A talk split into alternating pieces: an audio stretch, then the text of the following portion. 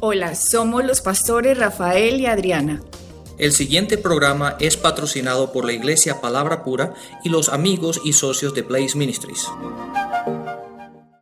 Bueno, Rafael, vamos a empezar el programa de hoy con Blaze Ministries recordando nuestra página web www.blazeministries.net donde pueden descargar completamente gratis todas las enseñanzas que se han dado hasta el día de hoy y también pueden inscribirse a devocionales donde van a estar llegando de lunes a viernes a primera hora en tu correo electrónico una porción de la palabra de Dios que puedes meditar y en todo el día. Así que no pierdas este tiempo de, de estudio que puedes tener diariamente.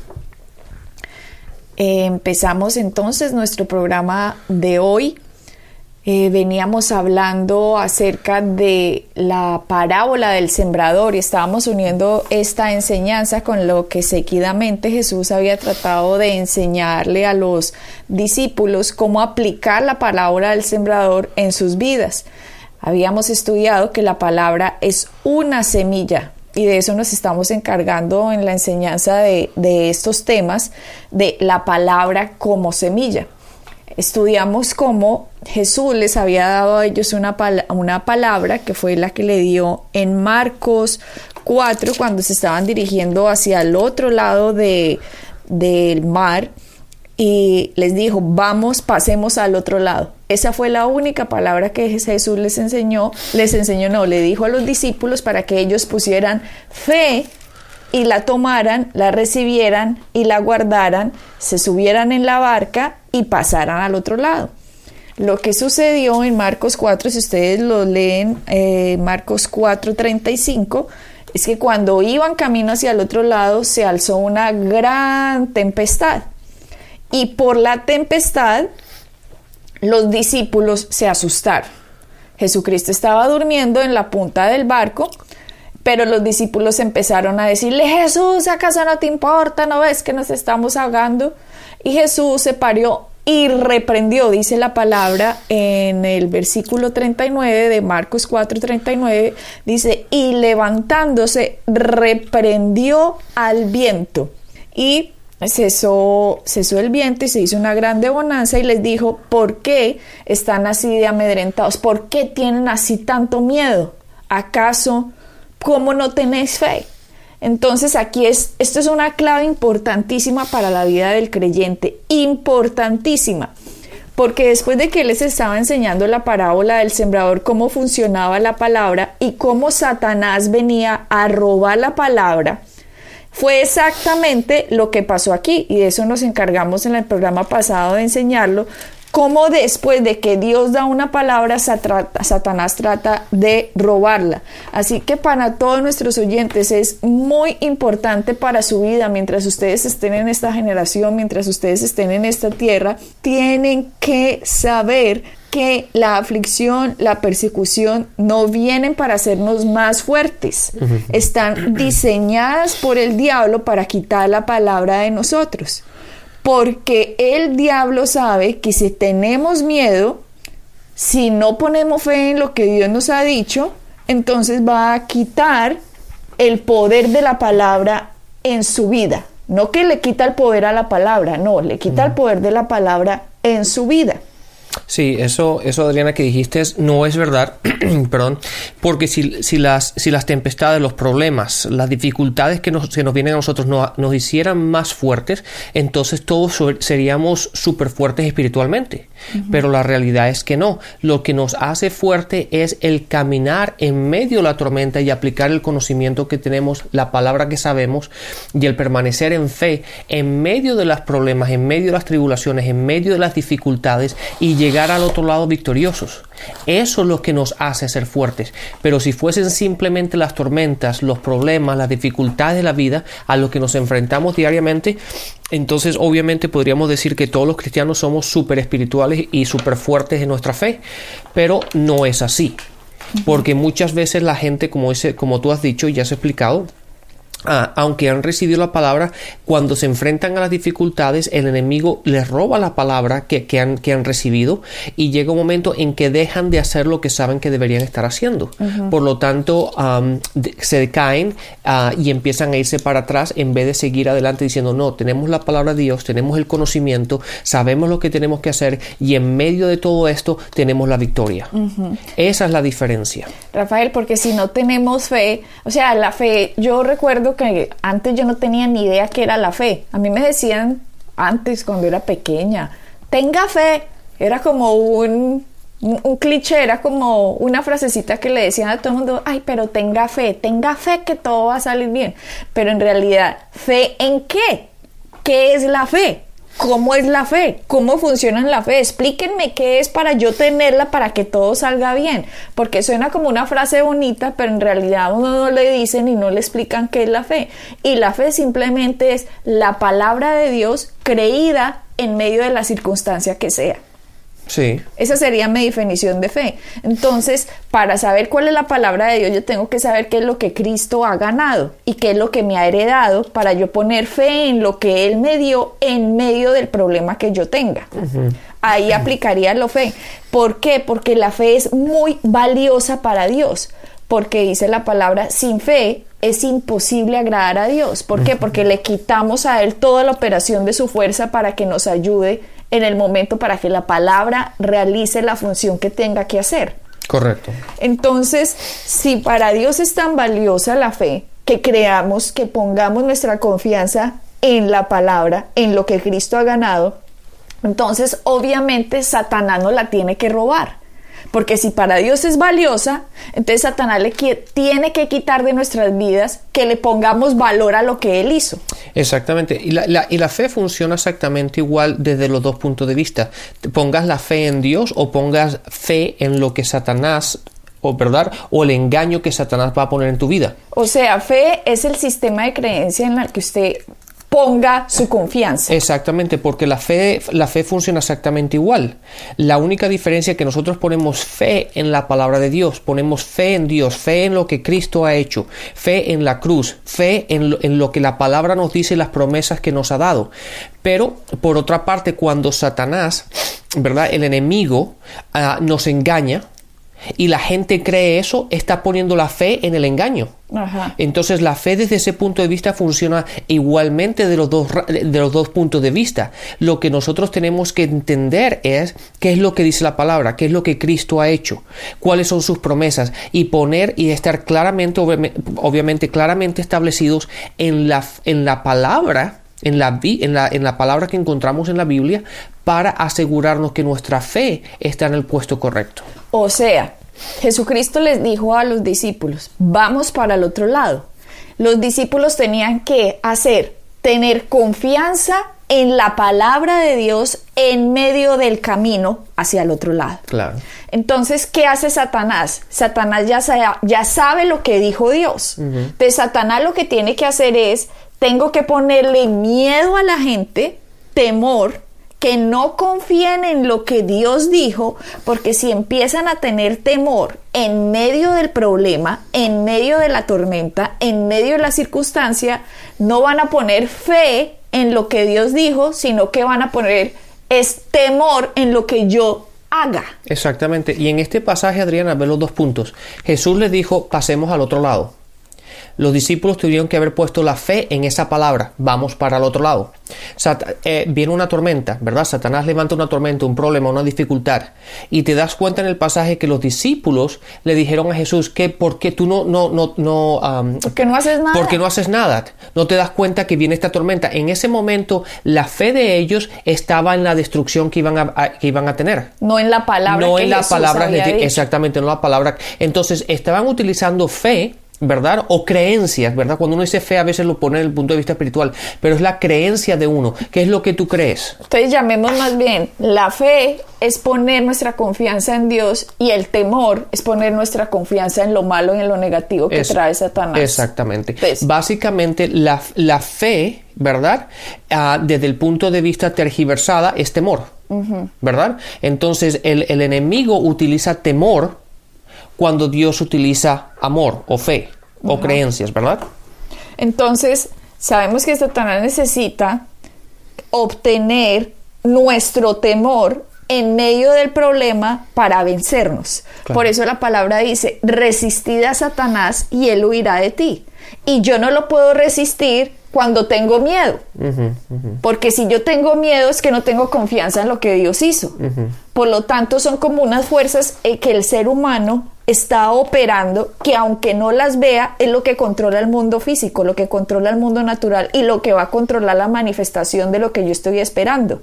Pero si lo que yo estoy esperando es que, oh no, esta tormenta me va a acabar, pues me voy a hundir en medio del problema. Correcto. Pero si yo en medio del problema digo, oh gracias Dios porque esto es lo que hiciste y no importa la tormenta que se me está pasando, la tormenta se tiene que ir porque la palabra la destruye. Exactamente, Adriana, ese versículo, la segunda, la, otra parte del versículo que mencionaste, que lo encontramos en Santiago, dice, sométete a Dios y resiste al enemigo, o resiste, o resiste al diablo, a Satanás, ¿verdad? Y él huirá de ti. Exactamente. Entonces lo que los discípulos tuvieron que haber hecho era someterse a la palabra de que Jesús les dijo, vamos para el otro lado, y entonces basado en eso, en someterse en la palabra que Dios le estableció, la promesa que Él les dio, ellos hubiesen podido rechazar o eliminar o calmar la tormenta, los problemas que, que se estaban enfrentando, pero no lo hicieron. Exacto. ¿Ves? En vez de darle a Jesús, decirle, oiga Dios, que no le preocupa lo que está pasando, que es lo que mucha gente hace en medio del problema. Dios, ¿por qué no hace nada? Vea, esto como está de horrible. y se ponen a pelear con Dios, se distraen del verdadero poder que ellos tienen. Y claro, y al hacer eso, ellos no se están sometiendo a Dios. ¿Verdad? No se someten a Él, pero te tienes, ahí la palabra dice, sométete primero a Dios y después puedes hacer lo otro. Pero la gente le gusta empezar a hacer lo que ellos pueden en sus propias fuerzas sin someterse a Dios primero. Fíjate, Rafael, lo que dice en el versículo 40 de Marcos 4:40. Jesús entonces le responde, ¿por qué están así de miedosos? ¿Por qué están así de temerosos? Y les dice, ¿cómo no tenéis fe? O sea, Jesús estaba esperando, después de que les enseñó la semilla, la parábola de la, del sembrador, cómo funciona la palabra y que les dice que Satanás viene a robar la palabra cuando no la entienden o con problemas o con aflicciones o con lo que sea, inmediatamente se va a aplicar la parábola con un ejemplo real diciéndole pasemos al otro lado y Satanás inmediatamente en realidad va y cumple la función de lo que Dios estaba advirtiendo cómo funcionaba él alza un problema, alza todo y esto es lo que pasa en la vida de nosotros diaria. Es que tenemos que entender que estamos en un mundo espiritual, aunque vivimos en un mundo físico, en realidad esto es un mundo espiritual y cuando Jesucristo vino nos estaba enseñando cómo funcionaba el mundo espiritual a pesar de que vivamos en este mundo natural. Y nos estaba diciendo, cuando yo les doy a ustedes una palabra, Satanás va a operar así, Satanás les va a traer problemas, Satanás les va a traer tormentas, Satanás les va a traer aflicciones, Satanás va a hacer esto, pero no se preocupen, ustedes dejen que la palabra se encarga de ellos. De la labor de Satanás que necesito que nuestros oyentes entiendan es que él va a retar a nuestros sentidos. Correcto. Como habíamos visto antes, nosotros somos tres partes, espíritu, alma y cuerpo. Satanás tiene que retar estas partes del cuerpo, del alma nuestro, para que la parte espiritual no funcione. Entonces Satanás va a retar con lo que vemos, con lo que oímos, con lo que sentimos, para que el temor se apodere de nosotros en medio del problema y reaccionemos mal en contra del problema y no que reaccionemos confiadamente con la palabra de Dios. Y cuando hacemos eso, cuando reaccionamos mal, ¡pum! La palabra, como en la parábola del sembrador, no tiene efecto, no produjo ningún fruto. Sucedió lo del suelo número uno, lo del suelo número dos y lo del suelo número tres significa que no trajo ningún fruto. Solo trae fruto en el suelo número cuatro. Los que se siembran, se sientan, permanecen en lo que Dios ya ganó, en lo que Cristo ya ganó por nosotros en la cruz, en medio del problema, trae el fruto, o sea, trae el resultado de la promesa que Dios haya dado. Entonces Satanás va a retar siempre nuestros sentidos y de acuerdo a la reacción que tengamos al reto, la victoria es nuestra o no es nuestra. Exactamente. Y ahí está, ahí está la diferencia en la gente, la gente, obviamente, de una, lo podemos decir de generalizar de este aspecto, de que no desarrollan la parte espiritual, sino tienen más los sentidos, los tienen más, ah, más ejercitados. Entonces ahí es cuando Satanás, obviamente, para él entrarte, para él atacarte, él tiene que engañarte. ¿Verdad? Y generalmente lo hace por medio de los sentidos. Y él sabe que los sentidos los tenemos más, más desarrollados que la parte espiritual. Claro. Entonces, al engañarte en la parte de los sentidos, él sabe que la parte espiritual va a seguir. Entonces es ahí cuando Él te tiene. Es por eso que es tan importante el desarrollarnos espiritualmente, el madurar, el crecer y el tener la palabra de Dios en, nosotros para poder distinguir la diferencia. La única, la única manera como nosotros podemos distinguir el engaño que Satanás nos trae es por medio de la palabra. Y si no tenemos la palabra, no tenemos la única arma que realmente nos puede dar o nos puede indicar la diferencia de estar engañado o estar caminando en la verdad. Comprobémoslo con otro ejemplo. Miremos cómo Dios en el principio le dijo a Adán y Eva, no coman de este árbol. Es igualito, analicémoslo con la parábola del sembrador que Jesucristo había enseñado. La palabra es la semilla. O sea, la semilla era no comer de este árbol. Esa era la palabra que se tenían que encargar a Adán y Eva de comerse y que diera fruto. ¿Qué vino a hacer? Lo que dice la parábola del sembrador. Viene Satanás con la tribulación, con la persecución, con lo que sea, a robar la palabra que Dios acababa de darles. Exacto. Ahí es cuando se presenta en forma de serpiente y en esto está mostrando que trae un engaño. O sea, un problema es un engaño una tormenta en su vida es un engaño temporal del enemigo para sacarlo usted de la confianza en Dios. Exacto. Entonces va y se le acerca y le dice, con que Dios les dijo que no comieran de ningún árbol. Acá viene el engaño, viene a ponerle duda en los sentidos a Adán y Eva. Entonces ellos empiezan, ¿será que si es esto lo que Dios dijo o no? Empieza a crecer cizaña con la verdadera semilla de Dios y cuando deja que el hombre pase, cuando el hombre deja que esto pase, la cizaña es lo que se va a comer la verdadera palabra de Dios. Y ahí es cuando Satanás tiene poder sobre nosotros. Satanás no tendría ningún poder sobre nosotros si nosotros no se lo damos. Exactamente. Entonces ahí comprobamos también como en Adán y Eva, ellos se dieron ante el engaño de Satanás y perdieron la bendición que Dios había traído. Y una de las más grandes trampas que ha conseguido este personaje Satanás en la vida del ser humano es creer que Dios es el que manda la persecución y el problema, porque la gente empieza a abrazar el problema como una prueba de mi Dios. Si eso fuera verdad, que Dios es el que le manda los problemas, Rafael, es que yo necesito hacer mucho énfasis en eso porque esto es lo que está en la boca de todo el mundo. Usted oye a alguien que se mete en tremendos problemas en la vida y la gente le dice, bueno, pero hermanito, usted sabe, Dios por al, Dios sabe cómo hace sus cosas. Dios sabe cómo hace sus cosas. Siempre traen esa frase de pura ignorancia, Rafael. Porque cuando usted le dice a otra persona, Dios sabe cómo hace sus cosas, la persona se resigna en medio del problema porque Dios hará algo, pues si Él lo trajo, pues Él hará algo y no da la pelea, o sea, no da la confianza, no pone su fe, no pone su, su paz, no pone su tranquilidad en la victoria que Cristo ya ganó, sino que empiezan a que el problema se solucione solo. Claro.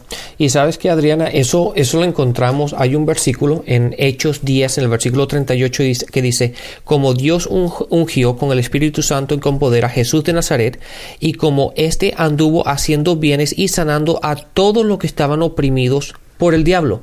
Date cuenta que no dice los que estaban oprimidos por Dios, los que estaban oprimidos por el diablo. los problemas, las dificultades, son opresiones ¿verdad? Cuando tú tienes un, problema, sea físico, sea financiero, sea con tu pareja, sea familiar, el aspecto tú tienes una opresión, tú estás oprimido, hay algo que está causando en ti, está causando y te está robando la paz, te está robando el descanso, te está robando el dormir, te está robando la paz. Eso es opresión. ¿verdad? Cuando tú estás enfermo y estás en la cama y no tienes la energía para ir a pasear y disfrutar del día, la enfermedad te está oprimiendo. Cuando tienes un problema en el trabajo, esa opresión a lo mejor no te deja dormir, no te está quitando la paz, no te deja descansar, está creando problemas en tu hogar.